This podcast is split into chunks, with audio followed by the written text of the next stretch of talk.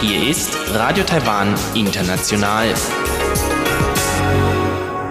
Herzlich willkommen bei Radio Taiwan International aus Taipei, Taiwan.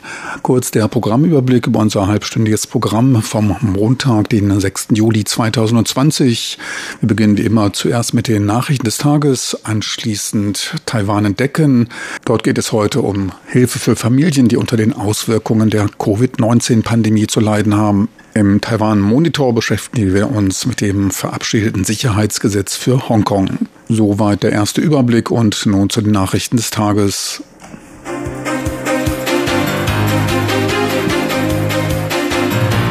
Hier ist Radio Taiwan International mit den Tagesnachrichten vom Montag, den 6. Juli 2020. Die Schlagzeilen engere Beziehungen mit Somaliland trotz Einmischung Chinas. Transit-Covid-19-Infektion mit nur begrenztem Einfluss auf Taiwan. Und die Wetterzentrale warnt ab Ende des Jahres auch vor Vulkanausbrüchen. Und nun die Meldungen im Einzelnen.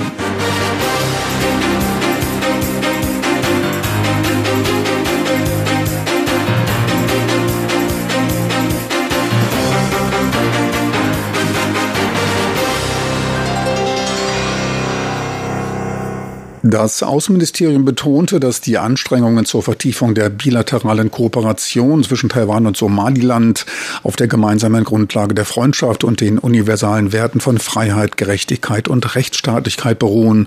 Dies teilte die Sprecherin des Außenministeriums Joanne O am heutigen Montag mit. Taiwan strebe eine graduelle Ausweitung der Kooperation in die Bereiche öffentliche Gesundheit, Bergbau, Ausbildung und Landwirtschaft unter dem Prinzip des gegenseitigen Nutzens an.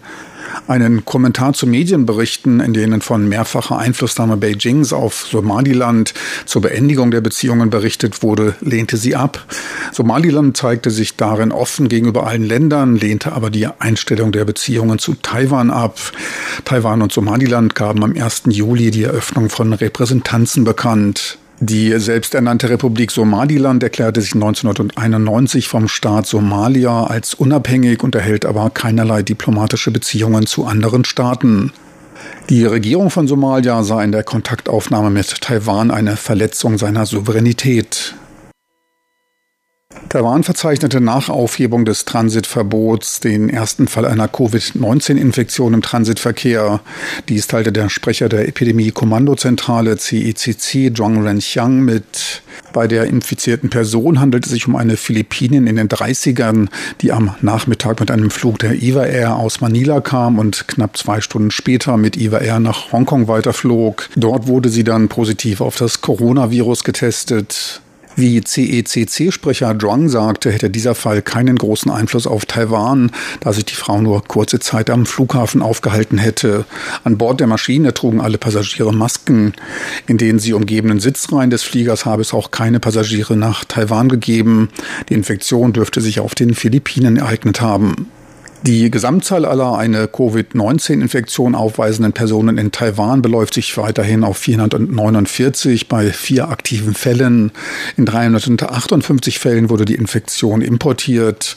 Weltweit gibt es mittlerweile über 11,5 Millionen Infizierte. Mehr als 535.000 Personen verstarben an der Krankheit. Taiwans Wetterzentrale CWB wird ab dem Ende des Jahres seinen Frühwarndienst ausbauen und ab dann auch vor etwaigen Vulkanausbrüchen warnen. Das Frühwarnsystem wird auf die beiden aktiven Vulkane im Norden Taiwans fokussieren und zwar auf das Dadun-Vulkansystem nördlich von Taipei und auf das der vor Ilan liegenden Schildkröteninsel. Da beide Vulkangruppen in den letzten 10.000 Jahren zumindest einmal eruptierten, erfüllen sie die Definition eines aktiven Vulkans. Die letzte Eruption am Dadun Nürnberg soll sich vor etwa 300 Jahren ereignet haben. Beim Frühwarnsystem handelt es sich um ein dreistufiges der Stufen Grün, Gelb und Rot. Grün steht für normale Aktivität, Gelb weist auf Anzeichen einer Eruption hin, Rot steht für eine Eruption bzw. für eine anstehende Eruption. Zusammen mit dem Ministerium für Wissenschaft und Technik und dem Wetterbüro wurden Beobachtungsstationen am Dardonberg aufgestellt, um die Oberflächen- und Grundwassertemperatur zu messen. Die Wetterzentrale warnt zurzeit bereits vor Taifunen, Erdbeben, schweren Regenfällen, starken Winden, als auch vor hohen bzw. zu niedrigen Temperaturen. Angesichts der größer als erwarteten Resonanz auf die Vorverkäufe der Dreifachkonsumgutscheine verlängert das Wirtschaftsministerium die Vorbestellungsdauer um weitere fünf Tage bis auf den 12. Juli. Bis zum heutigen Geschäftsschluss gingen mehr als 5,7 Millionen Bestellungen ein, die ab dem 15. Juli in den zahlreichen rund um die Uhr geöffneten Minisupermärkten abgeholt werden können. Ohne Vorbestellung muss man sich in die Schlangen in den Postbüros einreihen. Um einen zu starken Andrang ab der zweiten Julihälfte zu verhindern, können montags, mittwochs und freitags alle Personen mit einer ungeraden Ausweisnummer ihre Gutscheine abholen. Der Dienstag, Donnerstag und Samstag ist für die geraden Ausweisnummern vorgesehen. In der ersten Augustwoche sind zudem Vorbestellungen der Gutscheine für die zweite Augusthälfte möglich. Knapp 1,3 Millionen Bürger nutzen die Gutscheine über Kreditkarten, Smartkarten oder Mobilbezahlsysteme. Das von der Regierung aufgelegte Stimulierungsprogramm zur Unterstützung der stark unter dem Einfluss der Covid-19-Ängste leidenden Branchen hat ein Volumen von 1,7 Milliarden US-Dollar. Gegen die Zahlung von 1000 Taiwan-Dollar, ca. 30 Euro, erhält jeder Bürger und Ehegatte eines Taiwaners oder Taiwanesen Konsumgutscheine vom dreifachen Wert. Das Landesmuseum Taiwan enthüllte heute in der Nähe des Hauptbahnhofs eine weitere Einrichtung, eine neu renovierte historische Eisenbahnstätte. Der neue Eisenbahnpark ist nach 16-jähriger Renovierungsarbeit in der Nähe des alten Nordstadttores zu finden und gibt Einblick in die Eisenbahngeschichte der Insel Taiwan. Zur Eröffnung war mit Präsidentin Tsai Ing-wen, Verkehrsminister Lin Chia-Long und Kulturminister Li Yong-de hohe Prominenz anwesend. Präsidentin Tsai lobte die architektonisch-historische Stätte, welche den Beginn der Eisenbahnentwicklung Taiwans vor über 100 Jahren deutlich mache. Kulturminister Li Yong-de wies auf die Entwicklungsschritte in der Qing-Dynastie während der japanischen Kolonialzeit und der Regierungszeit der Republik China hin. Neben einer Miniaturmodelleisenbahn für Kinder und Erwachsene ist auch ein alter Zhuguang Expresszug ausgestellt, der auch begehbar ist und durch akustische Einblendungen von Zugrattern Eisenbahngeschichte erlebbar macht. Sechs Rettungshunde wurden heute von Innenminister Hugo Jung mit einem Offiziersrang ausgezeichnet. Alle Hunde hatten erfolgreich einen 36 Stunden dauernden Missionsbereitschaftstest MRT bestanden, in dem Suche und Rettung von Menschenleben simuliert wurde. Sieben unterschiedliche Rettungsszenarien werden dabei durchgespielt, darunter auch Erdrutsche und Tunneleinbrüche.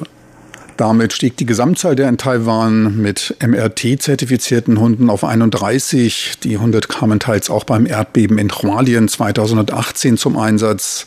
Vier der ausgezeichneten Hunde gingen heute auch in Pension. Und nun zum Börsengeschehen. Stark zulegt am heutigen Montag der Börsenindex TAIEX. Starker Liquiditätszufluss aus dem Ausland ließ den TAIEX um 207 Punkte oder 1,7 Prozent auf 12.116 Punkten ansteigen. Der Index beendete die Börsensitzung beim Tageshoch. Auch die Umsätze hatten es in sich. Wertpapiere mit einem Volumen von 8,5 Milliarden US-Dollar wechselten den Besitzer. Insbesondere die Elektronikbranche profitierte heute am stärksten, doch auch die traditionellen Industrien Industrien konnten zulegen. Am Devisenmarkt notierte der US-Dollar bei 29,47 Taiwan-Dollar, der Euro bei 33,107 Taiwan-Dollar. Nun die Wettervorhersage für Dienstag, den 7. Juli 2020.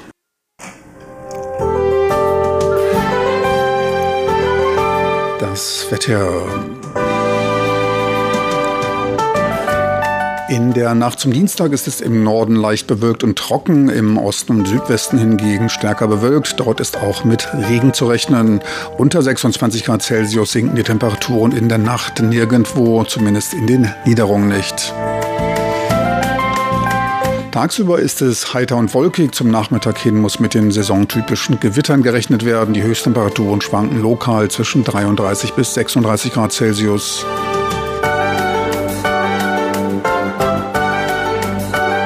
Sie hörten die Tagesnachrichten von Radio Taiwan International vom Montag, den 6. Juli 2020.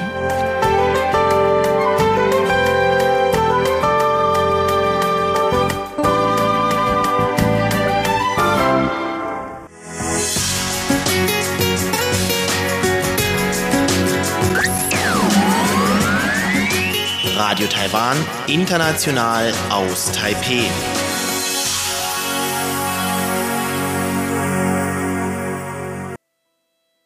Weiter geht's nun mit Taiwan Decken und Sebastian Hambach. Heute geht es um Hilfe für wegen der Covid-19-Pandemie notleidenden Familien.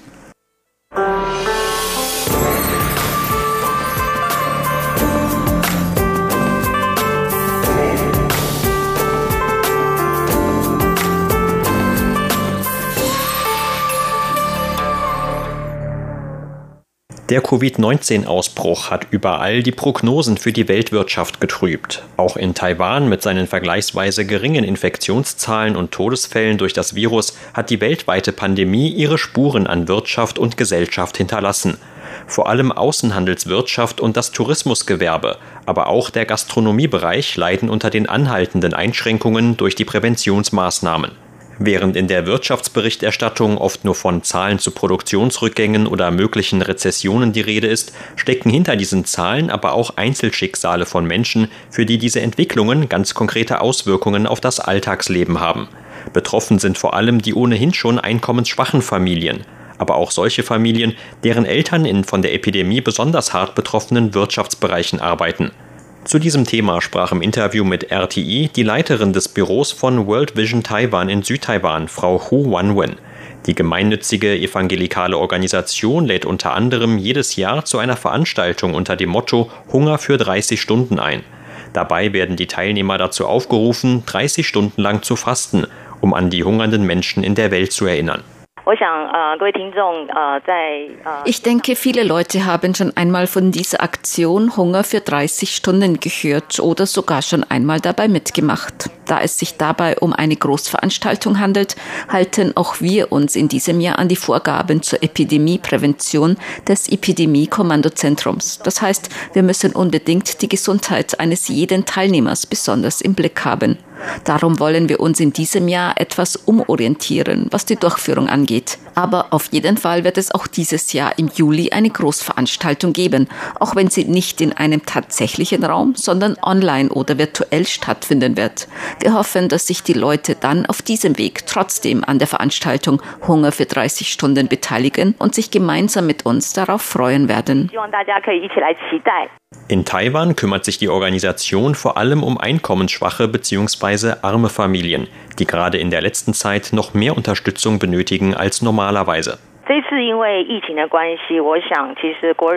Aufgrund der derzeitigen Epidemie hat sicherlich eine Mehrheit der Bürger im Land bestimmte Auswirkungen auf das eigene Leben festgestellt, darunter etwa der Sicherheitsabstand zwischen einzelnen Personen und so weiter. Äußere Umstände führen zu diesen persönlichen Unannehmlichkeiten und manche Leute haben vielleicht sogar finanzielle Einbußen dadurch erfahren müssen. In Taiwan gibt es arme Familien, die genau diese gleichen Auswirkungen auch noch zu spüren bekommen. Diese äußeren Umstände führen zu einer besonderen Situation. Mit unserer Arbeit wollen wir den Familien in diesen besonderen Umständen helfen, da sie durch die Epidemie noch stärker mit Problemen wie dem Verlust ihrer Arbeit konfrontiert sind. Das Problem besteht vor allem bei Alleinerziehenden. Wenn diese ihre Arbeit verlieren, dann wirkt sich das in hohem Maße auf das Leben ihrer Kinder aus. Zu diesen Familien gehören etwa solche, deren Situation sich aufgrund plötzlicher Veränderungen grundlegend verändert hat. Zum Beispiel, weil der Haupternährer der Familie ins Gefängnis musste oder schwer erkrankt ist oder weil es nach einer Scheidung zu einem Auseinanderbruch der Familie kam. Alle diese Vorkommnisse können dazu führen, dass eine Familie in finanzielle Schwierigkeiten gerät. Das meinen wir, wenn wir von Familien in besonderen Umständen sprechen. Die Kinder, die in diesen Familien aufwachsen, werden von diesen Umständen ganz besonders beeinflusst. In Kontakt kommt die Organisation mit diesen Familien etwa über die Lehrer der Kinder oder über Nachbarschaftsvorsteher, die sie über diese Situation informieren. Während ihrer Arbeit hat Frau Hu selbst viele dieser Einzelschicksale kennengelernt. Ich denke, dass die Regierung aufgrund der Epidemie auch schon ein paar Maßnahmen zur Linderung ihrer finanziellen Schwierigkeiten ergriffen hat. Dazu gehört zum Beispiel eine Einmalzahlung von 10.000 Taiwan-Dollar oder 30 Euro für Personen mit geringem Einkommen, die keine Arbeitsversicherung haben. Aber für manche Familien ist auch das nicht genug. Ganz zu Anfang der Epidemie waren die Auswirkungen vor allem im Dienstleistungsbereich zu spüren, vor allem im Tourismus denn die Leute blieben zu Hause und damit gingen auch die Touristenzahlen zurück. Die Mutter einer Familie, der wir helfen, muss sich alleine um drei Kinder kümmern. Sie hat einen Job in einem Feuertopfrestaurant, dessen Geschäft sehr hart von der Epidemie getroffen wurde. Schließlich strich das Restaurant einige Arbeitsschichten, sodass das Einkommen dieser Mutter drastisch abnahm. Wir halfen ihr dabei, die notwendigen Formalitäten zu erledigen, um finanzielle Zuschüsse der Lokalregierung zu beantragen. Dabei kam es immer wieder zu Problemen, weil die Lokalregierung den Status der Frau als Hilfsempfängerin nicht anerkannte. Ich denke, derartige Situationen gibt es immer noch sehr häufig. Der Dienstleistungsbereich war nur am frühesten betroffen. Ein anderes Beispiel ist eine alleinerziehende Mutter, die sich um zwei Kinder im Grundschulalter kümmern muss. Sie arbeitete schichtweise in einem Außenhandelsunternehmen. Als die Epidemie dann im März und April in Europa an Schärfe zunahm, war dieses Unternehmen sofort davon betroffen. Noch im April begannen sie damit, Arbeitszeiten zu verkürzen und im Mai taten sie es erneut. Die Mutter machte sich viele Sorgen um ihre Kinder, das Zahlen der Miete oder der Nebenkosten und selbst um die täglichen drei Mahlzeiten. Anhand dieser beiden Beispiele sieht man die Probleme von einkommensschwachen Familien in der derzeitigen Lage, weil die Erwachsenen oft noch mehrere Kinder ernähren müssen. Gerade wenn die Haupternährer ihre Arbeit verlieren, hat das schwerwiegende Auswirkungen. Die Organisation kann zwar auch nicht alle finanziellen Probleme der Bedürftigen lösen, aber dafür kann sie die Familien immerhin in bestimmten Situationen unterstützen. Unsere Organisation erkundigt sich zunächst telefonisch bei den Familien und wie es ihnen geht. Wir unterstützen die Eltern dieser Familien auch, indem wir ihnen dabei helfen zu schauen, ob es noch andere Nebenjobs für sie gibt. Ein wichtiger Punkt für uns ist auch, dass die Kinder immer die Chance haben, sich in genügendem Maße weiterzuentwickeln. Denn oft führt die wirtschaftliche Situation in diesen Familien dazu, dass die Kinder nur zu Hause bleiben. Wir bieten zum Beispiel auch an, nach dem Schulunterricht in Gruppen auf die Kinder aufzupassen. Damit müssen die Kinder nicht noch das Geld für eine öffentliche Kita bezahlen und können sich stattdessen auf die Arbeit konzentrieren. Für manche Ausbildungsprojekte arbeiten wir auch mit der Kirche zusammen. Sie passen nicht nur manchmal mit uns auf die Kinder auf, sondern bieten auch Ausbildungskurse an. Wir bilden zum Beispiel Mütter oder ältere Kinder aus, Brot zu backen, wenn sie daran Interesse haben. Damit können können Sie zum einen eine neue Fertigkeit lernen, zugleich aber auch etwas dazu beitragen, dass die Kinder im Anschluss an ihren Unterricht etwas zu essen haben. Wir wollen diese beiden Dinge miteinander verbinden, sodass die Kinder ihre Fähigkeiten fortbilden können und zugleich ihre Mütter oder Väter über ein Interesse am Backen oder Kochen ihr Können erweitern.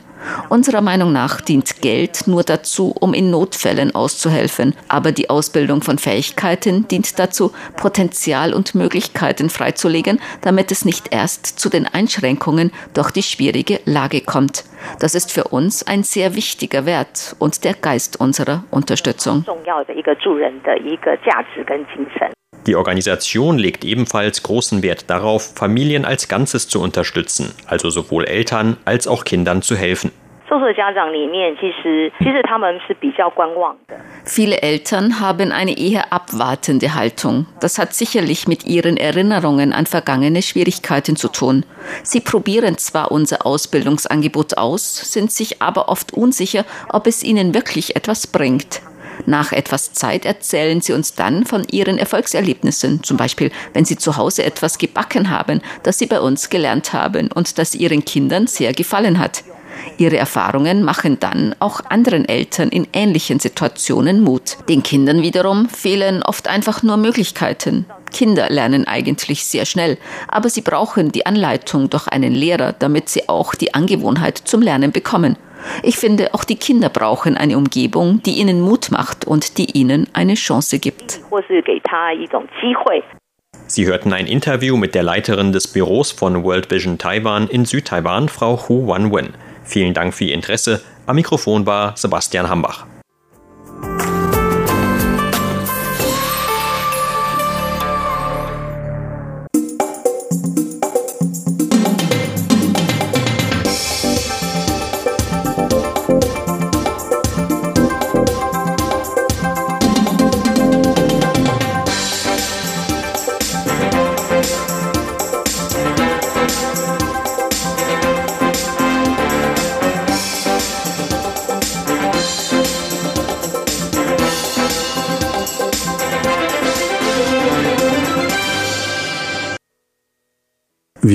Nun zum Taiwan Monitor mit Eva Trindl. Sie nahm sich den Hintergründen des von China beschlossenen und verabschiedeten Sicherheitsgesetzes für Hongkong an. Genaues nun im Taiwan Monitor mit Eva Trindl.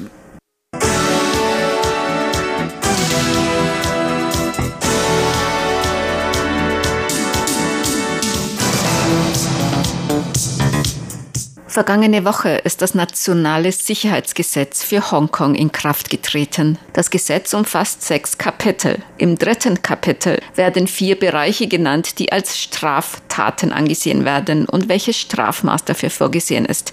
Die vier Teile sind Sezession oder Spaltung des Landes, Subversion, also umstürzlerische Handlungen, terroristische Aktivitäten und Kollusion mit einem anderen Land oder externen Elementen zur Gefährdung der nationalen Sicherheit. Sicherheit. Radio Taiwan International sprach mit dem Vorsitzenden des Verbandes für Menschenrechte Taiwans, Zhou Yuxiu. Er sagt, seiner Meinung nach sei das Gesetz absichtlich sehr vage gehalten. Es werden in dem Gesetz vier Handlungsbereiche genannt, die strafrechtlich verfolgt werden. Der Rahmen der Handlungen, die nach diesen Kapiteln unter Strafe stehen, ist recht breit gefasst. Es gibt außerdem noch viele kleinere Bestimmungen. Ich nenne nur ein Beispiel, Schüren von Hass unter der Hongkonger Bevölkerung gegenüber der Zentralregierung oder Hongkonger Regierung. Das bedeutet im Grunde, wenn jemand etwas tut, das bewirkt, dass man die chinesische Regierung oder Hongkonger Regierung nicht leiden kann, dann hat man sich nach dem Gesetz schon schuldig gemacht. In diesem Gesetz gibt es viele Grauzonen. Meiner Meinung nach ist das auch so gewollt. Es hat eine abschreckende Wirkung. Man sagt nicht detailliert, welche Handlungen genau illegal sind.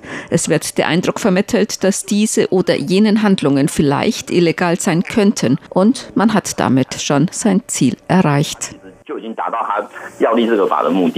In dem Teil über Sezession, also Spaltung des Landes, sind Handlungen mit eingeschlossen, die darauf abzielen, die Sonderregion Hongkong oder einen anderen Teil der Volksrepublik China von der Volksrepublik China zu trennen, den Status zu ändern oder an ein anderes Land abzutreten in dem Teil über Subversion, also umstürzlerische Handlungen steht, dass sich jeder oder jede schuldig macht, die Handlungen organisiert, plant, ausführt oder daran teilnimmt, die auf den Umsturz der Staatsgewalt abzielen, darunter Umsturz oder Unterminierung des Systems der Volksrepublik China, des Regierungsorgans der Volksrepublik China oder der Sonderverwaltungszone Hongkongs. Als Strafe drohen zwischen zehn Jahre Freiheitsstrafe und lebenslänglich für Haupttäter und Freiheitsstrafen von mindestens drei Jahren bis zehn Jahre für Beteiligte. Herr Zhou sagt dazu, 其实应该说，中国政府在这种的 Manche Bereiche standen eigentlich bisher schon unter Strafe. China hat im Jahr 2007 ein Anti-Sezessionsgesetz verabschiedet.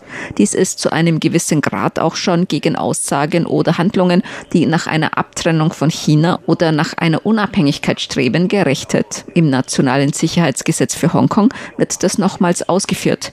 Handlungen, die die Spaltung der Nation fördern oder subversive oder umstürzlerische Handlungen waren in China vorher bereits illegal. Es macht auch den Anschein, dass sich einige Inhalte zu einem gewissen Grad gegen die Protestbewegungen gegen das Auslieferungsgesetz vom vergangenen Jahr richten.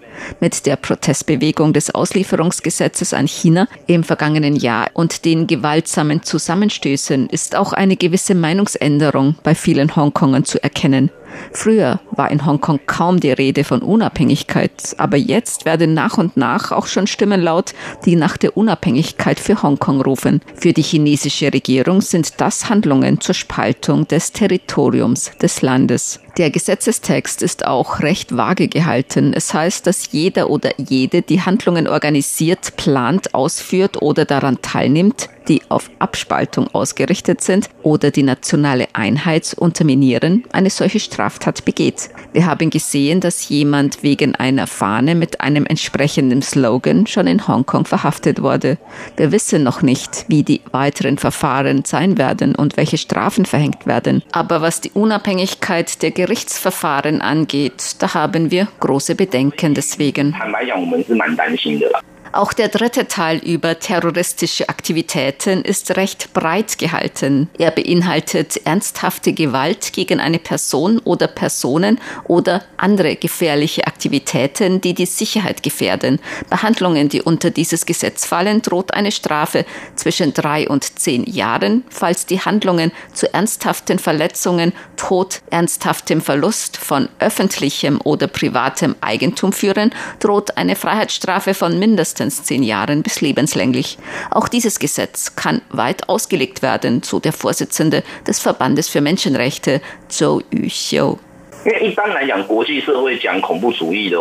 International versteht man unter Terrorismus normalerweise vor allem Terroranschläge von Terrororganisationen.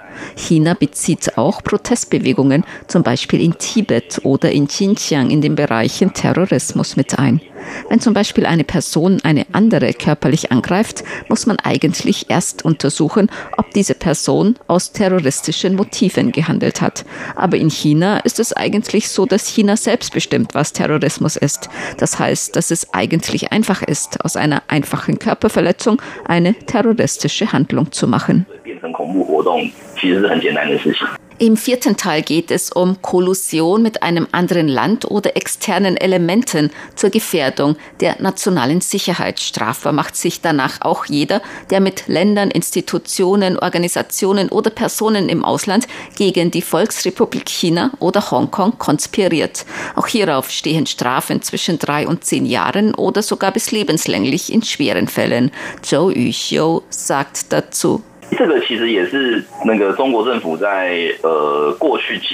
Das ist die Fortführung der chinesischen Politik der vergangenen Jahre. Im Jahr 2015 hat China bereits ein Gesetz für ausländische Nichtregierungsorganisationen verabschiedet.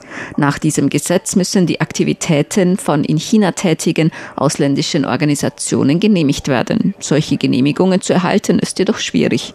Damit hat China ab 2015 eigentlich bereits einen Großteil von Unterstützung durch das Ausland unterbunden. Der Grund dafür ist ähnlich wie in diesem nationalen Sicherheitsgesetz für Hongkong.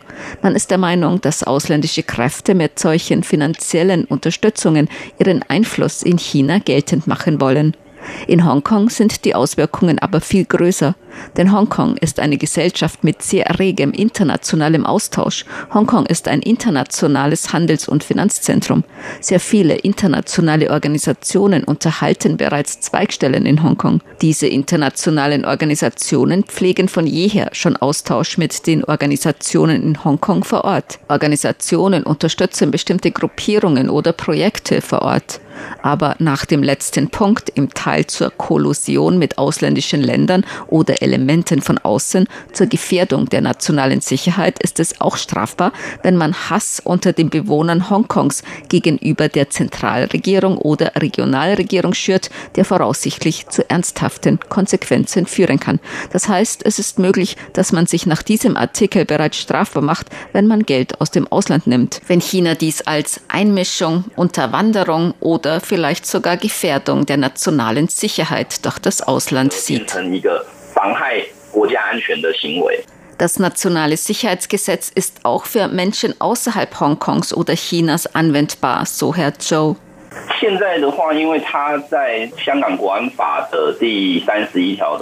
Im Artikel 31 bis 35 im Teil 5 werden weitere Strafmaßnahmen festgelegt.